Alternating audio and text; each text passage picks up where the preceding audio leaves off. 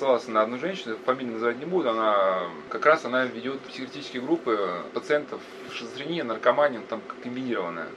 Она по просьбе, сказать, беседам, изучив вот эту историю программиста, вы на нее не попали, она как бы комментирует, да, как бы сказала, что вот этого как раз ядра, ядра личности, да, вот этого некого стержня, ну, или пауктонского доминанта, в, в этой истории заметно не было. Когда начинается вопрос выздоровления, здесь не сколько человека сажать на препараты, сколько научить его жить своей болезнью. Не в том смысле, что окончательно э, сдаться болезни.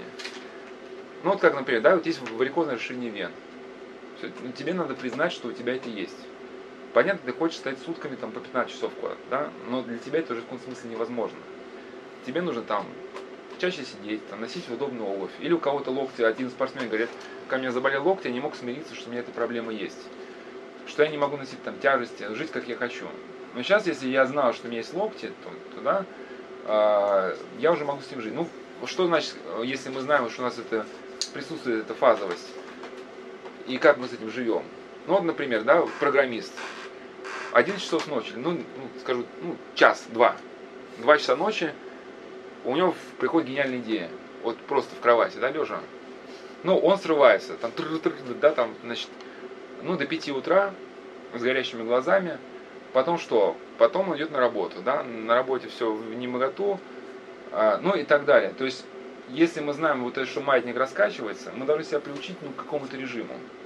Что если сейчас я уже лег спать, ну хоть трижды гениальная идея, я не должен вставать. Потому что собьется режим, и, и все поползет. Да? Если человек, на самом деле, это не, не, не надо бояться, это не, человека не придет к тупости. Вот на самом деле подлинное творчество, оно возможно только на самом дисциплине. Вот многие творческие люди этого понять не могут, и зря. Я просто приду, пример часто привожу. Вот, например, вы сидите, что-то творите, и вас заручал желудок. Все, вы творить дальше не можете. Вы думаете, сейчас поесть или после, а что вот поесть? Ну и все, и мысли переключаются. Если у вас режим, э, есть режим дня, вы обедаете в час. Вы знаете, что урчит желудок, не урчит, обед будет в час. Ни позже, ни меньше. Если у меня будет гениальное предложение, которое должно перевернуть мир, но стрелка будет 59 минут 59 секунд, да, гениальное предложение будет дописано. Да, оно будет дописано после обеда. И что больше вероятно, да, э, к этому предложению после обеда, если вы нас переключите, перевернете со свежей головой, вы либо эту ошибку, либо сумеете продолжить более перспективно. То есть даже Ухтомский считает, что нужно делать перерывы, да, чтобы на свежую голову возвращаться к проблеме. Если человек э, начнет вот так э, засиживаться допоздна, когда у него идет процесс, у него сформируется механизм подчиненности собственным желаниям. Но что произойдет, когда в его поле пойдет депрессивная идея или какой-то пугающий образ? Он будет в каком-то смысле уже вынужден подчиниться этому образу, потому что у него этот механизм э, реализовывать все, что в его голове происходит, он остается, да? Если он э, будет носить своими гениальные идеи, завтра он будет носить своими сверх, э, сверхгиперативными страхами. Да, вот как раз, не знаю, сколько это, у меня выборки нет среди программистов этого места, но, по крайней мере, с одним разговаривал, что вот это ипохондрия. Ну, ипохондрия, ну, как раз и, да, то есть ты привык фиксироваться только на себе, и что-то кольнуло, ой, что такое, что такое? Ну и как тогда расценивать эти страхи, как искушение или как болезнь? Мы, мы пока никак не расценим. Мы, мы, мы, говорим, мы, мы говорим о том, что нужно выстраивать вначале режим. Да, нужно как-то выстраивать эту общую, общую картину мира, э, вот это ядро личности. Да, его по-разному называют, э, там фазовость, амбивалентность, там, да, чтобы вот по максимуму вот этот э, сгладить. То есть, если у вас есть режим, то у, уже вот эта фазовость, она легче дается. Если вы боретесь с гордостью, да, а, тоже гордость, она вот э, как раз этой фазовостью, она и отмечается. То есть у вас пришла гениальная идея, вы всем хотите ее кругом навязать. Вступаете в полосу конфликтов, вас все отбрасывают. Потом вы, вы начинаете с ними ссориться, потом, а потом гордость, она оборотно, что раз у не получилось, какое, какое ничтожество, да, у меня ничего не получилось, я ничего в жизни не имею, если я вот с этими людьми не смог договориться, что я вообще умею, ну и плюс разорванные там социальные связи с людьми еще это все усиливает, да, вот эту нагрузку. И вы лежите, вот переживаете. Хотя если бы, если бы вот это какое-то было бы смирение, да, что такое смирение? Это адекватный взгляд вообще на мироздание, как Рафаэл Мой говорил, да, ученик отца Сафрония. То вам пришла эта идея, но вы транслируете, ну, смиренно. Ребята, вот если хотите, вот есть такие мысли. Но если вы не хотите, это выбор ваш. Соответственно, вы и не слишком переживаете, если люди не примут. Но если примут, вы объясните. Если не примут, ну, в принципе, это их дело. Это же свободные личности, да? Есть одна очень интересная история, которую сейчас мы разбирать не будем. Это, если набрать в, в интернете, исцеление депрессии длиной в жизнь. Она, наверное, печатается в книжке как раз с профессором Мелиховым.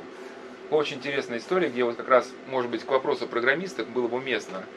Одна, э, хоть женщина, она на основе культурных моментов формировала целые миры.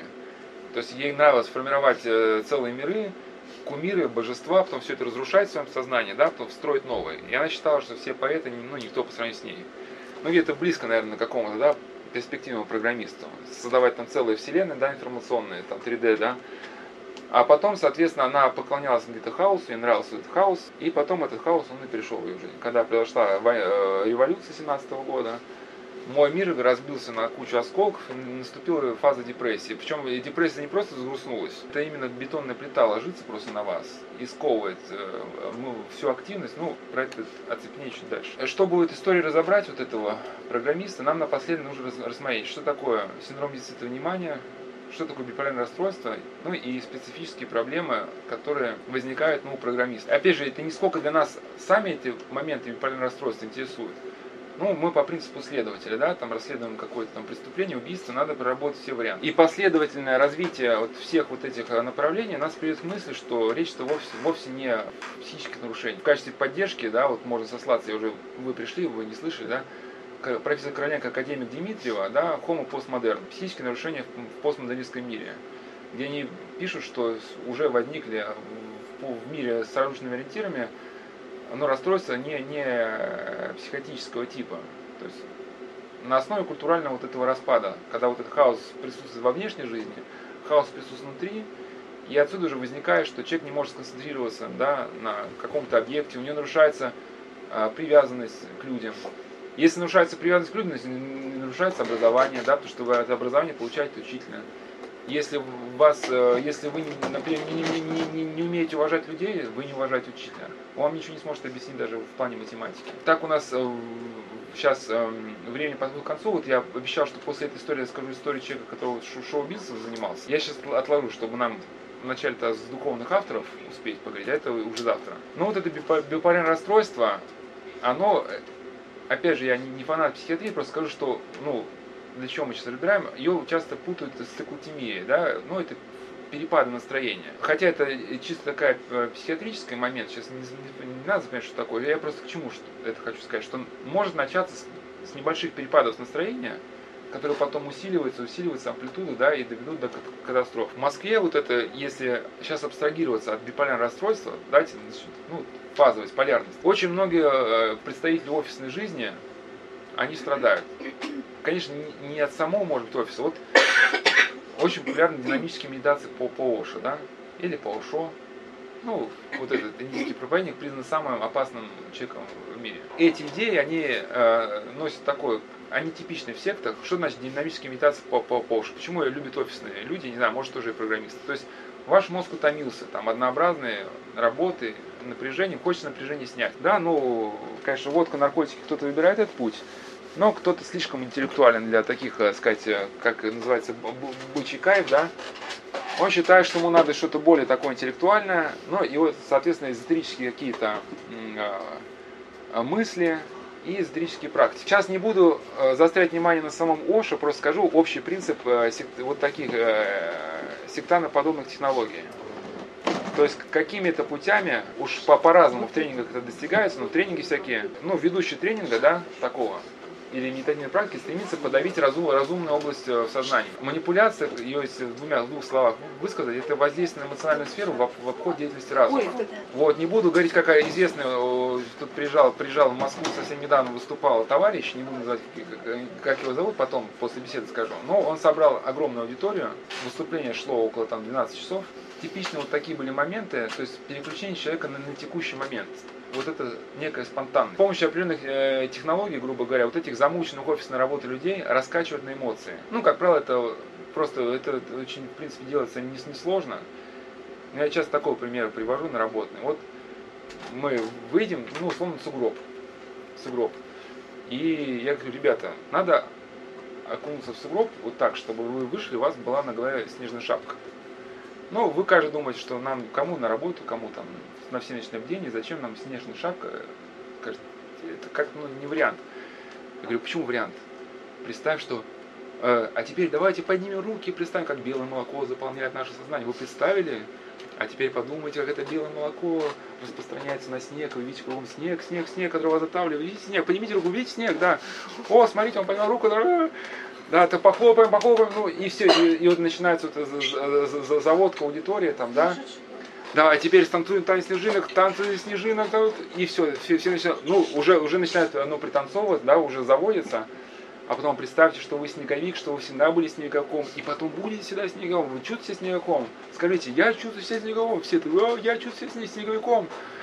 Ну и потом эта раскачка ну, достигает предела, и уже как бы вот на этой стадии, да, ну это ну, общий принцип эзотерических культов, это достигается либо через танцы, либо через медитативную практику. Человек уже готов не только там в снег прыгать, да, но себя, в принципе, готов заколоть. Ну, экстатические вот эти практики. Но э, суть, суть в чем, что когда человек, у которого нет вот этого ни ядра в, жизни, ни понимания, чем он живет, у него была какая-то работа, да, и тут он пришел, и ему дали такой просто всплеск.